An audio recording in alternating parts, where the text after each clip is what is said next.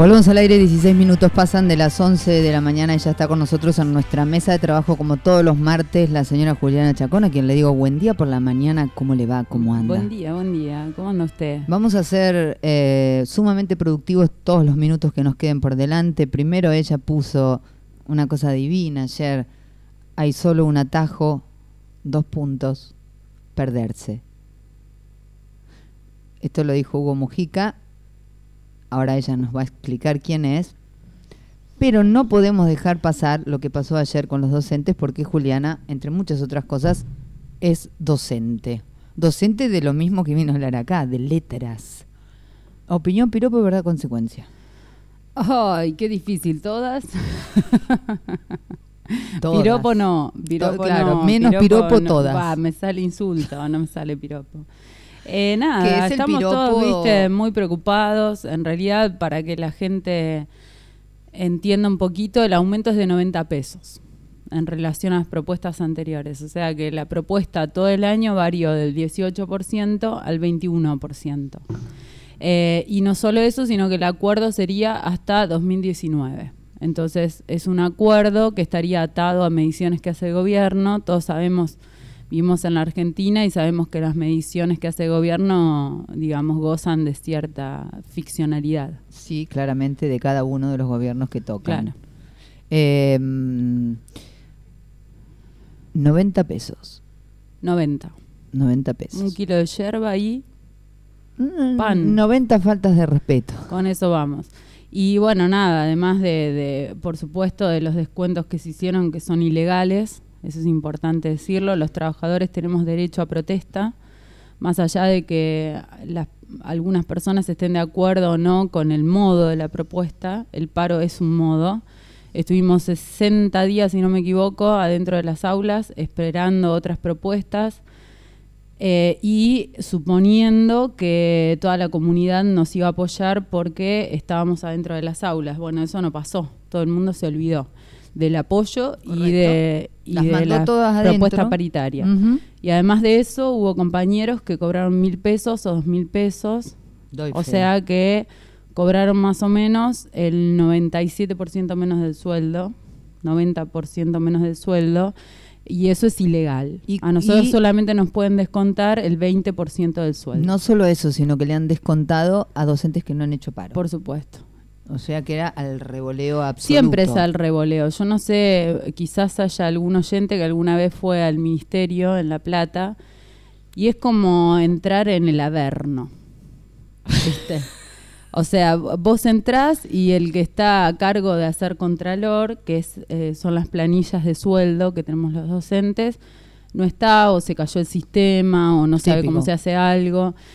Entonces lo que sucede, y esto es importante que la mayoría de los docentes lo tengamos en cuenta, es que es un sistema en el que nosotros somos un número.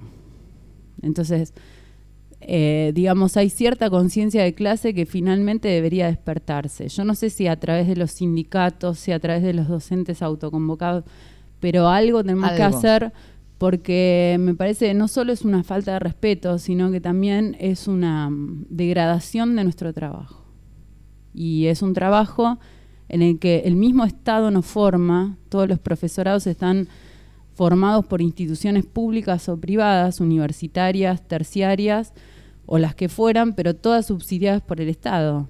Entonces no es que nuestra formación viene de canta de la nada, sino que es el mismo Estado el que nos forma para reproducir un sistema. Yo como docente no voy a formar a mis alumnos para ser esclavos de un sistema. Entonces, en ese sentido, por eso me manifiesto y por eso hago paro y por eso expreso lo que pienso frente a esta situación que es comparable a la esclavitud. Nada más que es una esclavitud moderna. Y que aún cobrando lo que corresponde dentro del aula, también cada docente que tenga un poco de conciencia crítica podrá utilizar los contenidos de la mejor manera posible para no reproducir el sistema, ¿no? Y eso sería ya otra discusión. Dicho esto, nos metemos con las letras que tanto bien nos hacen, con la poesía que tanto bien nos hacen. Ella puso poetazo. Poetazo, sí. Yo la verdad no lo conocía, lo descubrí hace poquito. Em, primero y antes que nada, feliz día a todos los escritores. Feliz día. Este, acá hay dos. Feliz día. Que no soy yo. Este, Acá hay dos escritores que no soy Hoy yo. es el día del escritor. ¿Usted Hoy es es el día- escritor? No, ni- Bueno, Como no soy músico, soy- Chacón, No, claro. no, estos dos, eh, bueno, eh, les gusta escribientes, Eh, eh, escribientes. bueno, lo- nos lo gusta ahí. escribir, ponele. Bueno, feliz día. Este, el 13 de junio es el día del escritor porque es el día del fallecimiento de Leopoldo Lugones, que fue terrible. Ese que inventó la picana eléctrica, ¿no? No, el hijo. Ah, el hijo. el hijo. Eh, Leopoldo Lugones igual estuvo afiliado a ciertos gobiernos de extrema derecha, eh, pero además de eso fue un gran escritor argentino. Escribió, entre otras cosas, Cuentos Fatales, que, que están buenísimos, porque es cuando empezaban todas las expediciones a las pirámides. Entonces empieza todo lo, lo- lo que tiene que ver con el descubrimiento de otro mundo. En esos cuentos lo manifiesta. Y bueno, gracias a su fallecimiento se celebra el 13 de, de junio, Es el Día del Escritor. Es para celebrar. Aparte. igual separamos siempre, Claro. obviamente, la obra No, de la por vida, supuesto. ¿no? Sí, Eh, sí, Ni sí. hablar la, la- la emoción que da cuando eso se corresponde, pero también tenemos la capacidad y debe- debemos tener la capacidad de separar cuando la obra es maravillosa más allá de las inclinaciones políticas de Exacto. el escritor. Bueno, hoy traje a Hugo Mujica, como decías vos, que mm, bueno, tuvo una vida bastante extrema, no sé cómo decirlo, bastante experiencial. Hugo Mujica nació en 1942 en Buenos Aires, estudió Bellas Artes, Filosofía, Antropología y Teología. Un O sea, un de todo. Eh, bueno, y esto que él mismo se- aparece abarcado dentro de su obra, eh, sobre todo lo que es mística, y ahora cuando leamos algunos poemas van a ver bien cómo trabaja. Entre los libros que escribió hay libros de ensayos como Origen y Destino, La Palabra Inicial, Flecha en la Niebla, Poéticas del Vacío, Lo Naciente, ese lo subrayo porque, porque está bueno. Yo no lo tengo, pero leí fragmentitos en internet. Eh, la casa y otros ensayos y La Pasión según Georg Tralk, no sé cómo se pronuncia. Eh, bueno, tiene libros de cuentos como Solemne y Mesurado y Bajo toda la lluvia del mundo. Y su obra poética se inicia en el 83 eh, y sigue hasta la actualidad. Lo democratizó Alfonsín. Claro, sí. Bueno, apareció acá. Pero en realidad eh, es, un, es un personaje bastante interesante. Él eh, fue obrero en una fábrica de vidrio, fue pintor en Nueva York, hippie en Woodstock, Nada. sí, hippie en Woodstock. Compartió gurú con Allen Ginsberg, eh, hizo voto de silencio en un monasterio por siete años y viajó por todos lados, ¿no? Eh, bueno, es un, por eso insisto, es un poeta, porque pensar eh, en un poeta que eh, cuenta su experiencia en Woodstock, su experiencia con el LSD y demás, y que después termina siendo sacerdote, Te, es- hago, te, hago, te hago todas. Claro, es como interesante la gama de experiencias que después se ven reflejadas en su poesía. Eh, él escribió, por ejemplo, entre otros poemas, uno que se llama Orillas. Lo leo así, lo conocen a Hugo Mujica. Afuera ladra un perro, a una sombra, a su eco o a la luna para hacer menos cruel la distancia. Siempre es para huir que cerramos una puerta. Es desierto la desnudez que no es promesa, la lejanía de estar sin tocarse como bordes de la misma herida. Adentro, no cabe adentro. No son mis ojos los que pueden mirarme a los ojos, son siempre los labios de otro los que me anuncian mi nombre. Puede decir algo, puede decir. No, no, hay, hay cosas que me dejan absolutamente muda. Sí, eh, bueno, él mismo escribió en un poema esta frase que colgué yo en Facebook que vos nombrabas, que dice, hay solo un atajo, perderse, ¿no? Y tiene que ver por ahí, inclusive uno lo puede asociar con, con un poco su, su experiencia de vida, que es bastante interesante. Eh, él fue un viajero incansable, Eh, y dice que conoció todos los mares, ¿no? Entonces cuenta un poco en una entrevista qué le pasa frente a las distintas posibilidades del mar. Pero finalmente reside en Buenos Aires, actualmente reside en Buenos Aires, y eh, lo llamativo es que frente a todo ese paisaje que le había admirado durante mucho tiempo, se encierra en una ciudad, ¿no? Tal cual. En la selva del asfalto, digamos. Entonces, él mismo dice, vivimos entre paredes y eso encierra mucho, porque el mundo se vuelve humano y nada más que humano. Estás convencido de que todo lo hicimos nosotros, ¿no? Entonces, claro, es, como todo el tiempo la contracara, ¿no? Es un, poeta que trabaja mucho la metafísica, la mística, pero también esa contracara en la que los seres humanos estamos todo el tiempo en juego con la naturaleza, con lo infinito y con lo concreto, lo humano. Lo concreto y hasta te diría el ostracismo, ¿no? Cuando habla de la ciudad y de las paredes. Exacto, exacto una persona que vio tanto mundo y que vivió tanto hacia afuera, de golpe se encierra. Y escribe. Y, escribe. Y escribe. Eh, escribió otro poema que se llama Noche adentro y no duermo. Y este poema dice, a lo lejos, en un atardecer en que el otoño es un lugar en mi pecho, comienzan a encenderse las ventanas.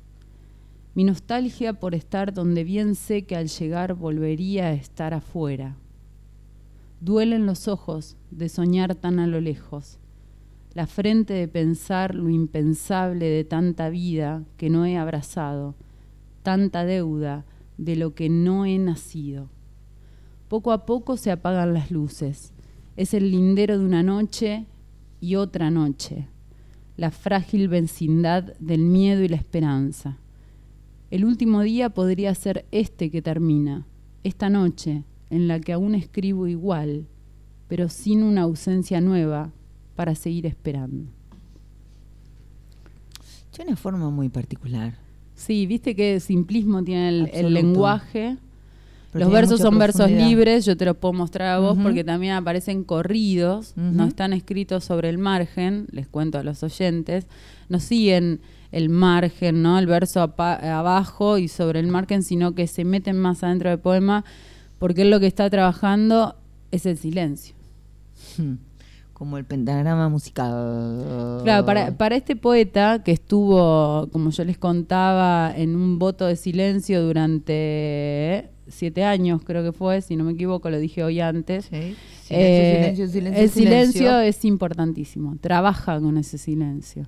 Y eso es interesante. Fíjate lo que escribe en este poema que se llama Confesión y habla acerca del poema. Y dice, el poema, el que anhelo, al que aspiro, es el que pueda leerse en voz alta sin que nada se oiga. Ese es imposible el que comienzo cada vez. Es desde esa quimera que escribo y borro. Algo parecido a lo que decía Borges cuando le preguntaron qué es poesía y él contestó aquello que era necesario leer en voz alta. Claro, bueno, Borges lo que trabaja es otra cosa. Lo que, lo que tiene Borges, lo voy a explicar medio así por arriba, pero él a medida que va quedando ciego, para poder escribir, usa recursos mnemotécnicos. Los recursos mnemotécnicos eran los que usaban los juglares en la Edad Media para poder cantar los poemas épicos que iban cantando de pueblo en pueblo. Borges usa un poco eso, entonces claro, el, poema de Borges tiene esa ese ritmo, esa musicalidad, ese conteo de sílabas que este no, ¿no? Pero sí tiene que ver con que la literatura es un, eterno palimpsesto, ¿no? Todo el tiempo se escribe, se borra, se tacha, se vuelve a escribir. nada nuevo podemos escribir, somos como herederos de la literatura nuestra anterior. Eh, y lo que hacemos todo el tiempo es escribir sobre las temáticas o los grandes tópicos que a los hombres, no, a los seres humanos, nos ponen preguntas. Escribe otro poema que se llama Amanece y Callo, Hugo Mujica, y dice... ¿Amanece? Amanece y callo. Amanece y callo. Callo todo miedo. Callo cualquier presagio. Busco un alba virgen de mí Busco el nacer de la luz, no su alumbrarme. ¿Puedes ir de nuevo? Voy otra vez, voy otra sí, vez. Sí, vaya otra vez. Amanece y callo. Callo todo miedo. Callo cualquier presagio. Busco un alba virgen de mí. Busco el nacer de la luz, no su alumbrarme. Este señor está solo, está enfermo, está... está- Está bueno, fíjate que es como la infinitud puesta o, o observada por el hombre, no puesta al servicio de busco el nacer de la luz, no su alumbrarme. Observo como el infinito, pero no para que sea, me sea funcional a, A mí. mí. como ser humano. Este es otro que está bueno, que se llama Todo. Y dice, anoche, anochece, perdón, rojo brasas. Anochece y pasa el viento. Pasa sobre el llano que se abre noche, que se despliega vientos. Todo cabe en las manos vacías, y ese vacío es el don, y ese don es también todo. Yo tengo la sensación, y, y me puedo equivocar muchísimo, pero hace años que tengo la sensación que para poder escribir corto Mm. hay que tener una claridad larga. Claro, sí. Sí, te entiendo la metáfora. Sí, en realidad es lo más complejo, ¿no? Cuando uno escribe por ahí se atolondra en la inmediatez de lo que escribe y entonces hace que nos vayamos por, por las anécdotas, pero también es otro tipo de literatura. Sin duda, pero Eh, la Esto claridad... es más metafísico, digamos. duda. Es más existencialista, es la literatura que yo tiendo a leer. Y, y otra gente tiende a leer. No, no, no va ninguna en detrimento de la otra. No, no, claramente. Yo lo que, lo que admiro profundamente es esa capacidad de resolver en pocos versos, en pocas oraciones, grandes profundidades. Exacto. Que, que me parece, realmente me resulta un arte absoluto. Y es, es muy complejo. Para todos los que alguna vez intentamos escribir, es muy complejo la brevedad. Si hay una. Resolver una- la idea en una oración, Claro, un hay, hay como una fórmula en, en la escritura que es a menor cantidad de palabras, mayor sentido posible. ¿Puedo es el- acotar una frase de Atahualpa Yupanqui? Sí. Dice, mm, hablaba tanto que no lo podía conocer. Yo esperaba que tenga un gesto, una mirada, un silencio. Claro, bueno, él trabaja con esto, que, que dice Atahualpa, con el silencio, con la brevedad, con la escasez de palabras, pero no con la escasez de sentido. Viste que hay gente que habla muy poco, lo llevo a la coloquialidad, ¿no? Habla muy poco, pero cuando habla te mata, porque dice exactamente Cuando lo que tiene que decir, claro, en ese momento para ser escuchado, porque también cuando uno habla tiene que haber otro que escucha. Sí, ¿No? y eh, generalmente una persona que habla mucho es muy difícil de ser escuchada. Claro, apabulla, como, mm, es un ruido. Exacto. Sí. Tiene otro poema, el último poema que voy a leer, pero igual después quiero leer un pedacito de Lo Naciente, eh, que se llama Osadía. Y dice, ver no es abrir los ojos, es arrojar a un lado el bastón blanco, osar andar sobre el saberse perdido.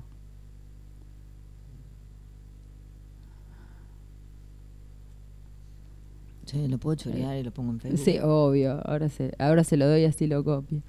Eh, bueno, y hoy les contaba que él además escribe ensayos, ¿no? Es, es un escritor que mm, nació hijo de, trabajadores, digamos, con compromiso político, su padre era anarquista y demás.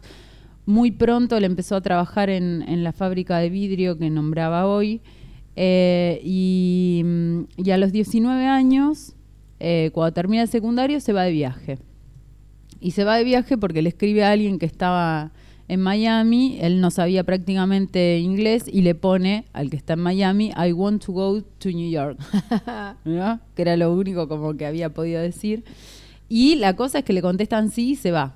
Ahí Yes. es donde termina en Woodstock y, y lo que termina es como experimentando, digamos, eh, el- lo, que, lo que fue el gran movimiento hippie de los, de los 60, fines de los Ujú, 60, pri- ujú. 70. ¿sí? El movimiento Flower Power. Claro, pero él termina, digamos, em, como renegando de ese, de ese grupo, porque lo que le pasa, y comenta en una entrevista, dice, mis amigos o bien morían en un pulmotor por drogas o volvían al sistema al cual yo nunca había pertenecido.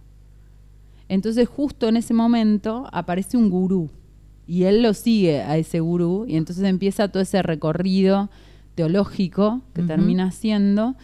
Eh, trabaja de todo, de lavaplatos, de mozo, ¿no? Em, fotógrafo de una galería, es pintor también, pero de, su pintura que expone en Nueva York no quedó casi nada. Eh, y termina viajando por, por, distintas, por distintos lugares.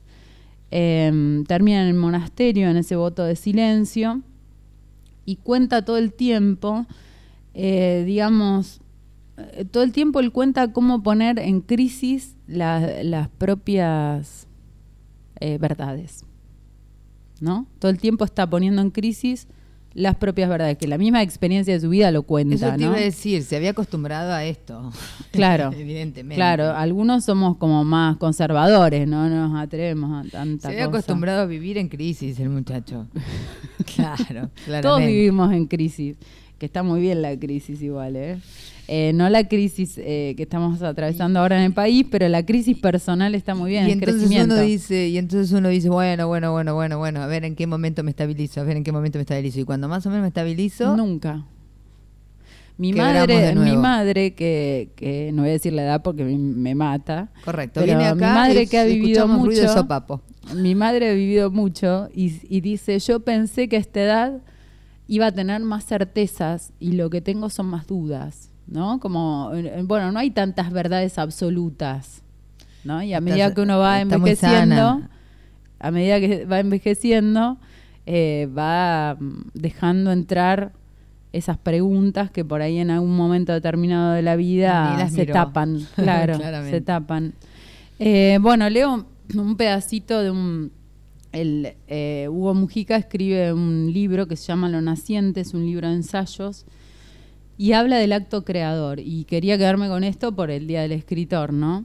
Es un poquito largo, voy a tratar de leerlo lentamente para que puedan seguirlo. Eh, y él escribe a manera de prólogo en este libro que fue editado en pretextos en el año 2007, o sea que quizás lo consigan para comprarlo. Dice, sea que, sea que un Dios creó al hombre a su imagen y semejanza, o el hombre imaginó a ese Dios a semejanza suya, lo cierto es que cuando el ser humano comenzó a contarse el inicio del mundo en el que se encontró viviendo, dio como atributo primordial a ese Dios el ser creador. Dijo, intuyó, que crear es el acto más inicial que un humano o un Dios puede realizar, o el acto en que uno y otro son un mismo acontecer, una misma fecundidad. Siempre que escribo, que es mi forma de crear, descubro o quizá inauguro algo de mí, de mí o de todos, como si el saber, el entender e incluso el obrar no fuesen la inmediata relación que puedo establecer con mi ser o con mi nada. Como si el crear me enseñara también eso, que crear es más originario que saber, más abismal que comprender, más definitivo que actuar. Lo que busco decir, lo que busco pensar poéticamente o poetizar pensativamente en este libro es que el acto creador, en él y con él, volvemos a revivir el evento más originario y revelador de cada uno que cada uno de nosotros vivió. El haber nacido, el instante sin sombra ni memoria en que sin estar nos recibimos, el instante creador que al recibirlo nos hizo comenzar a ser. Cada acto creador nos sitúa en ese allí que no es lugar, a la nada desde la que todo llega, a la escucha de lo que adviene buscando un nombre que le nombre en un ser. Sin duda por esto mismo que una y otra vez en el escribir de estas páginas me encontraba homologando el crear con el nacer, el seguir creando con el continuar naciendo. Intuyo que en la relación cara a cara, o desnudez a desnudez, con el ser de la existencia. La creatividad es la relación más decisiva, tan decisiva que no podemos disponer de ella, tan decisiva que es gratuidad y don. Quizá, y finalmente, porque crear no es una manera de comprenderlo, es la manera más radical de dejarnos crear. ¿Se llama? Lo naciente pensando el acto creador de Hugo Mujica. Señora, un placer como siempre. No, por favor. Gracias, por revelarnos a este hombre. Yo ya lo puse y me pone Mujica y me manda a, Ana Mujica, la farmacéutica. Mejor leer poesía Esta y cosa no que tiene Facebook, le mandamos un beso grande a Anita y de paso que lo lea a Hugo Mujica. Cuando pasan 42 minutos de las 11 de la mañana pasó Juliana Chacón sin máscaras.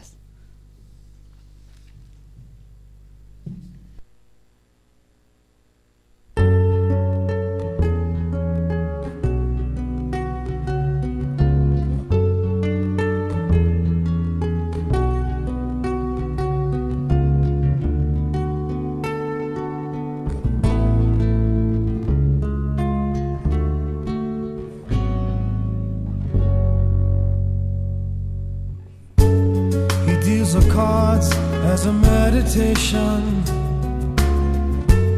And those he plays never suspect. He doesn't play for the money he wins, he doesn't play for respect. He deals a cards to find the answer. The sacred geometry of chance.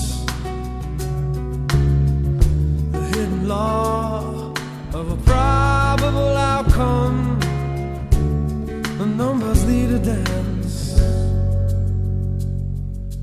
I know that the spades are the swords of a soldier. I know that the clubs are weapons of war. I know that diamonds mean money for this art but that's not the shape of my heart.